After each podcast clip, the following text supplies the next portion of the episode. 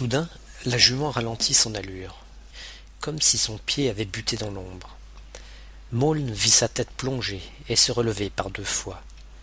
Puis elle s'arrêta net, les naseaux bas, semblant humer quelque chose. Autour des pieds de la bête, on entendait comme un clapotis d'eau. Un ruisseau coupait le chemin. En été, ce devait être un gué. Mais à cette époque, le courant était si fort que la glace n'avait pas pris et qu'il eût été dangereux de pousser plus avant. Maulne tira doucement sur les guides, pour reculer de quelques pas, et, très perplexe, se dressa dans la voiture. C'est alors qu'il aperçut entre les branches une lumière.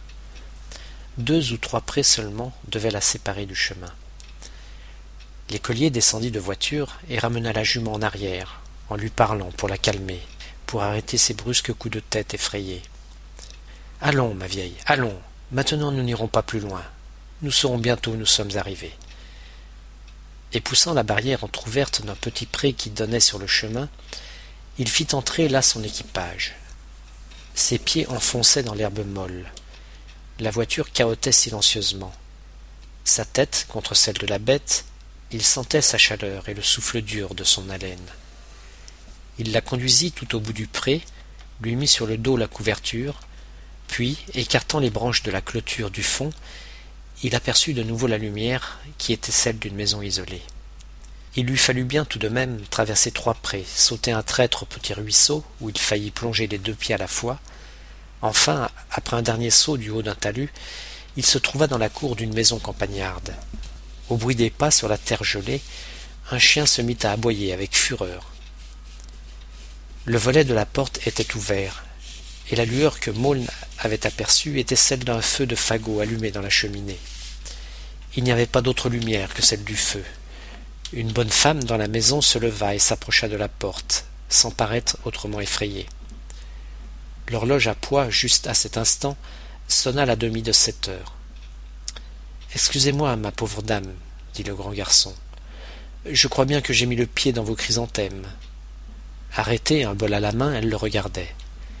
Il est vrai, dit-elle, qu'il fait noir dans la cour à ne pas s'y conduire. Il y eut un silence pendant lequel Maulne, debout, regarda les murs de la pièce tapissée de journaux illustrés comme une auberge, et la table sur laquelle un chapeau d'homme était posé. Il n'est pas là, le patron? dit-il en s'asseyant. Il va revenir, répondit la femme, mise en confiance. Il est allé chercher un fagot. Ce n'est pas que j'ai besoin de lui, poursuivit le jeune homme en rapprochant sa chaise du feu.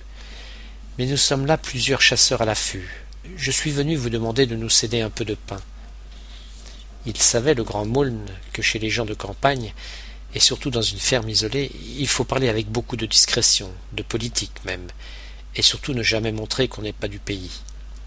Du pain, dit-elle Nous ne pourrons guère vous en donner. Le boulanger qui passe pourtant tous les mardis n'est pas venu aujourd'hui. Augustin, qui avait espéré un instant se trouver à proximité d'un village, s'effraya. Le boulanger de quel pays? demanda-t-il. Eh bien, le boulanger du vieux Nançay, répondit la femme avec étonnement. C'est à quelle distance d'ici, au juste, le vieux Nançay poursuivit Maulne très inquiet. Par la route, je ne saurais pas vous dire au juste, mais par la traverse, il y a trois lieues et demie. Et elle se mit à raconter qu'il y avait sa fille en place, qu'elle venait à pied pour la voir tous les premiers dimanches du mois, et que ses patrons, mais Maulne, complètement dérouté, l'interrompit pour dire Le vieux Nançay serait-il le bourg le plus rapproché d'ici? Non, c'est les Landes, à cinq kilomètres. Mais il n'y a pas de marchand ni de boulanger. Il y a tout juste une petite assemblée chaque année à la Saint-Martin. Maule n'avait jamais entendu parler des Landes. Il se vit à tel point égaré qu'il en fut presque amusé. Mais la femme qui était occupée à laver son bol sur l'évier se retourna, curieuse à son tour, et elle dit lentement, en le regardant bien droit. C'est-il que vous n'êtes pas du pays? À ce moment, un paysan âgé se présenta à la porte avec une brassée de bois, qu'il jeta sur le carreau. La femme lui expliqua très fort, comme s'il eût été sourd, ce que demandait le jeune homme. Eh bien, c'est facile, dit-il simplement. Mais approchez-vous, monsieur. Vous ne vous chauffez pas. Tous les deux, un instant plus tard, ils étaient installés près des chenets. Le vieux cassant son bois pour le mettre dans le feu, Maule mangeant un bol de lait avec du pain qu'on lui avait offert.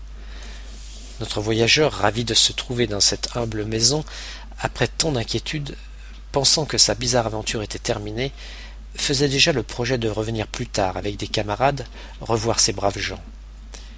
Il ne savait pas que c'était là seulement une halte, et qu'il allait tout à l'heure reprendre son chemin. Il demanda bientôt qu'on le remît sur la route de la Motte, et revenant peu à peu à la vérité, il raconta qu'avec sa voiture, il s'était séparé des autres chasseurs et se trouvait maintenant complètement égaré. Alors l'homme et la femme insistèrent si longtemps pour qu'il reste coucher et repartît seulement au grand jour, que Maulne finit par accepter, et sortit chercher sa jument pour la rentrer à l'écurie. Vous prendrez garde au trou de la sente, lui dit l'homme. Maulne n'osa pas avouer qu'il n'était pas venu par la sente.